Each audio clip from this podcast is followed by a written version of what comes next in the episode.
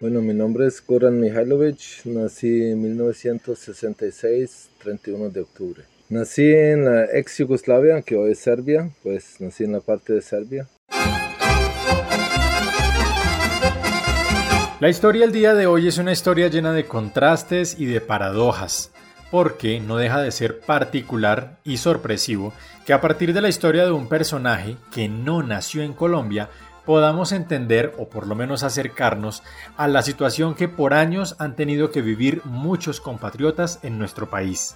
Pues lo de la patria la verdad no me importaba mucho, porque igual yo pues desde pequeño ya no tuve patria, sí, me moví mucho, cambié países y pues donde vivo ahí está mi patria realmente. Goran nació, como él mismo lo dijo, en 1966 en lo que hoy conocemos como la antigua Yugoslavia, y le decimos la antigua porque es un país que técnicamente ya no existe. Para los registros, Goran nació en la parte que corresponde a la República de Serbia. Valdría la pena entonces también ubicarnos hablando de Serbia y entender que es un país europeo que se ubica en la llamada península de los Balcanes y que durante años ha sido escenario de muchos conflictos, la mayoría armados, pero un tema que incluso ni siquiera ellos pueden entender muy bien no mucha gente conoce la verdad detrás de toda esa guerra de los Balcanes, sí, porque eso no era por religión ni nada, eso era por territorio, sí. Todo el mundo se quería separar y pues el gobierno central en esa época estaba en el lado serbio, hubo varias guerras para su libertad de los separarse de los pues, del país y todo. Ahora bien, ¿por qué la historia de Goran nos puede servir para entender mejor la situación que han tenido que vivir miles de colombianos? Pues vamos a utilizar en este caso un documento que ha sido publicado por el Centro Nacional de Memoria Histórica y que lleva por nombre Destierro en Colombia, Miedo, Nostalgia y la Esperanza del Retorno. Y es que, al igual que Goran, muchos, muchísimos colombianos han tenido que salir de nuestro país. Y como bien lo dijo el periodista Alberto Aguirre, no es la distancia, es el dolor, es la fuerza que impone la distancia. Y hace referencia a lo que significa tener que abandonar el lugar de origen muchas veces por razones ajenas a la voluntad de quienes han tenido que irse.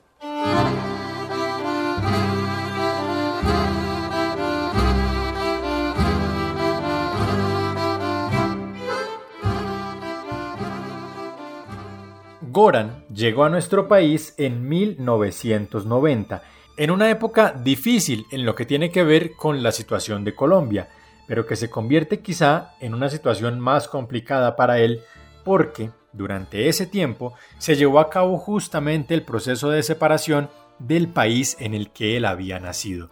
Realmente yo llegué en una época que, nadie quería venir a Colombia, ¿sí? yo llegué la primera vez en 1990 en enero. Todavía estaba como Pablo y otras cosas y todo. Pues conocí gente de todos lados, pero todo el mundo me trataba muy bien, sí. Con la nacionalidad yugoslava llegué a Colombia como yugoslavo. Estando en Colombia, desaparece su país. Correcto. ¿Cuánto tiempo estuvo sin país, si se puede decir eso? Como ocho años. No tuve, digamos, uh, pasaporte, nacionalidad, entonces Colombia me dio un pasaporte para personas sin, sin patria. Ocho años sin patria. Es el tiempo que duró Goran sin tener un país definido al cual pertenecer, aunque hoy en día pueda sentirse colombiano, o como lo dijo al principio, en donde vive ahí está su patria. Pero en el caso de los colombianos que han tenido que irse al exilio, hay por supuesto una gran diferencia. Todos saben que son colombianos quieren su país y lo extrañan. Colombianos que han tenido que irse de manera obligatoria a causa de amenazas, desplazamiento, desaparición forzada, asesinatos, tortura, masacres, entre muchas otras actividades que los han llevado a encontrar como única salida el exilio, con la única intención de mantenerse con vida. Sin embargo, más allá de los términos que se utilicen, porque se puede hablar de asilo, de refugio, de exilio, hay un común denominador, y es que el abandonar el lugar de origen y el desplazamiento hacia otro país a causa de persecuciones políticas, ideológicas, raciales o religiosas incluso, no solamente cambian el lugar en el que la persona vive, cambian su economía, sus condiciones medioambientales, sociales, por consiguiente todo lo que hasta ese momento consideraba como su vida. Antes de venirme al Amazonas yo vivía en Bogotá un par de años, trabajaba con esmeraldas, ah, la cosa se volvió muy pesada y peligrosa y, era como más bien un escape irme a la selva, ¿sí? ya no quería hacer nada más de nada y, me vine con mi perro. Primer día llegué a Leticia y al siguiente día ya estuve en Puerto Nariña y a los tres días ya vivía en el lago Tarapoto. Pues no tenía nada de plata, pero hubo mucha comida, pescado, vivía de la pesca realmente. Mis vecinos estaban como a una hora de una comunidad indígena, Ticuna, y Puerto Nariño también estaba como más o menos a una hora de remo, a remo. Entonces la gente que, los indígenas que pasaban por, por el lago para pescar, pasaban por mi cabaña, me veían, en el principio me insultaban, porque no sabían qué estaba haciendo y de un día al otro aparecía ahí. Después ya un par de meses ya era, era muy chévere, no me llamaban gringos ni por, mi nombre, me invitaban a pescar, salir en las noches a, pescar y, pues aprendí mucho de, de la gente de la región, les agradezco mucho. Pero escucharon esa paradoja, pese a que Goran no nació en Colombia, sí fue de alguna manera víctima de la violencia que azotó nuestro país en los años 90 motivo por el cual tuvo que, como él mismo lo dijo, escapar hacia el Amazonas. Algo que también le ha sucedido, de acuerdo a los registros, a 5 millones de colombianos que por alguna razón viven en el extranjero. Es decir, el 10% de quienes nacieron en Colombia no viven aquí. De esos 5 millones, se estima que 500 mil lo hicieron buscando protección internacional, es decir, bajo la categoría de asilo. Adicional a esos 500.000, de acuerdo con un informe de la ACNUR, que es la Agencia de las Naciones Unidas para los Refugiados, hasta el año 2020 todavía se estaban estudiando los casos de 16.118 colombianos que llegaron buscando refugio en países, por supuesto, no solamente fuera del continente, sino lejos de lo que les podría causar daño, incluso registrando una cifra por encima de quienes buscan asilo provenientes de países como Irak, Irán y Myanmar. Otra de las paradojas que tiene la historia de Goran y el exilio de colombianos tiene que ver con el hecho de que Goran solicitó hace algunos años la nacionalidad colombiana. Tengo nacionalidad colombiana, hace cuatro o cinco años. ¿Lo quería? Sí, lo pedí. ¿Por qué volverse colombiano? No sé, porque vivo acá, tengo hijos colombianos. Pues no es que me facilita muchas cosas más o algo, pero sí quería tener, pues, quería tener la nacionalidad. Me gusta Colombia, me gusta vivir acá. Si hay cosas malas, eso tiene que ver con la administración y con cosas, pero, pero Colombia para mí es un país eh, extremadamente rico en recursos, en comida, en, en, recursos humanos, gente muy chévere, sí, gente alegre. Pero mientras Goran solicita la nacionalidad colombiana, ¿qué sucede con esos compatriotas nuestros que se van del país? Pues de acuerdo con este mismo informe del Centro Nacional de Memoria Histórica, las cifras no solamente no son exactas, sino que existe un subregistro de acuerdo a los motivos por los cuales los colombianos salen del país. Se estima que entre 300.000 y 3 millones y medio de colombianos que anualmente salen por múltiples motivos de Colombia, no todos denuncian el hecho por el cual han tenido que abandonar su tierra. La mayoría tiene que ver, por supuesto, con la violencia, y eso hace que se genere un subregistro con respecto a quienes lo hacen a título de turistas, pero sin tener tampoco certeza alguna de cuántos lo hacen bajo otra identidad o sencillamente sin decir cuál es el motivo por el cual viajan. Lo que sí se tiene claro es que los países hacia donde más viajan los colombianos buscando asilo son Estados Unidos, Canadá, Venezuela, Ecuador y Panamá, en su gran mayoría alegando persecución y declarándose víctimas del paramilitarismo o de la guerrilla. Gabo te mandó de Estocolmo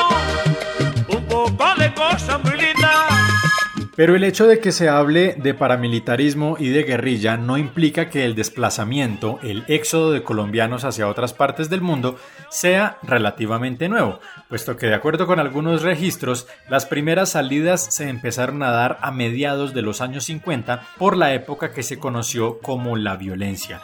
E incluso uno de los refugiados más famosos fue nuestro Nobel de Literatura Gabriel García Márquez, pues Gabo tuvo que irse del país en dos ocasiones por persecución política. La primera, en 1955, cuando viajó a Europa, luego de que el general Gustavo Rojas Pinilla cerrara el periódico en el que trabajaba Gabo, molesto por una noticia que Gabo había publicado, y la segunda en 1981 durante la persecución al M-19 bajo el Estatuto de Seguridad del presidente Julio César Turbay, que significó no solamente una persecución contra los miembros de esa guerrilla, sino contra la clase intelectual y a quienes consideraban como vínculos con ese grupo armado. Pero volvamos a la historia de Goran y de el exilio.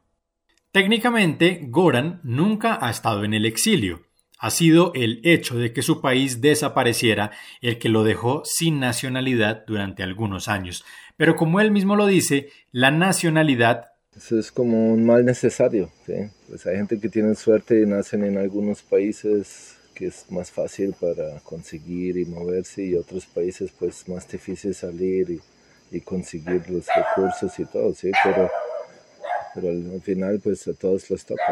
Hay que mencionar también a el escritor Mario Benedetti, quien en su libro Andamios escribió que para el emigrado o el exiliado, la patria termina siendo justo el lugar en el que no estamos.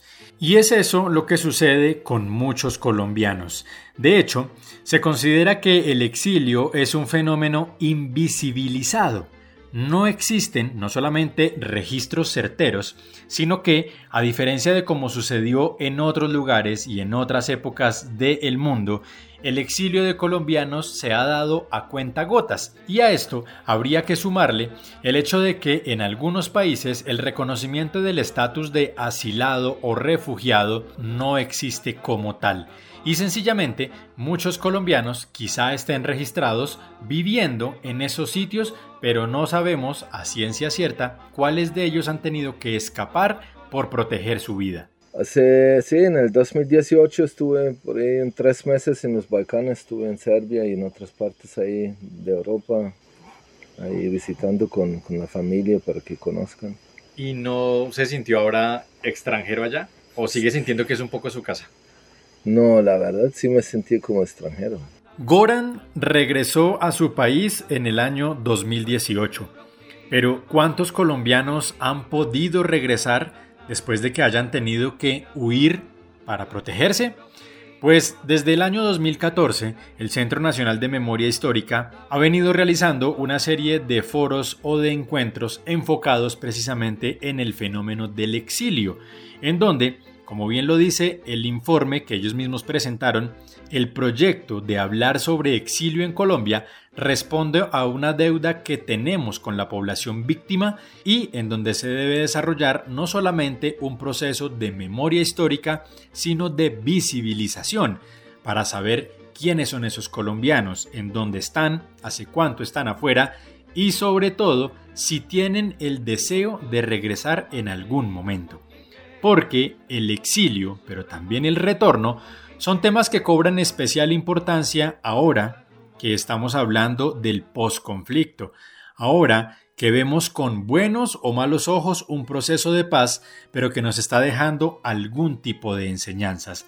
Ahora que vengo a encontrarme con Goran Mihailovich, un hombre que llegó hace 30 años a nuestro país, que se siente tan colombiano como cualquiera de nosotros, que por eso no cambiaría, por lo menos por ahora, el lugar en el que está viviendo, a quien me encontré en medio de la selva amazónica, porque hizo de este lugar su nueva vida, hizo de este pequeño pedazo de Colombia su verdadera patria. Hablo yo de mi Amazonas del pulmón del mundo. Sigamos hablando entonces de nuestra historia, de historia que también se ha construido pese al dolor de los colombianos que han tenido que irse, esperando que algún día puedan regresar, o por lo menos que algún día podamos seguir conociendo sus historias, porque es gracias a ellos, gracias a Goran, a quienes han viajado por el mundo, a quienes no tienen una patria definida o a quienes han hecho que el mundo sea su patria, que entre todos seguiremos rescatando memorias. Si tú eres colombiano, yo te invito a conocer a esta tierra que es tu tierra. Es una copia de, de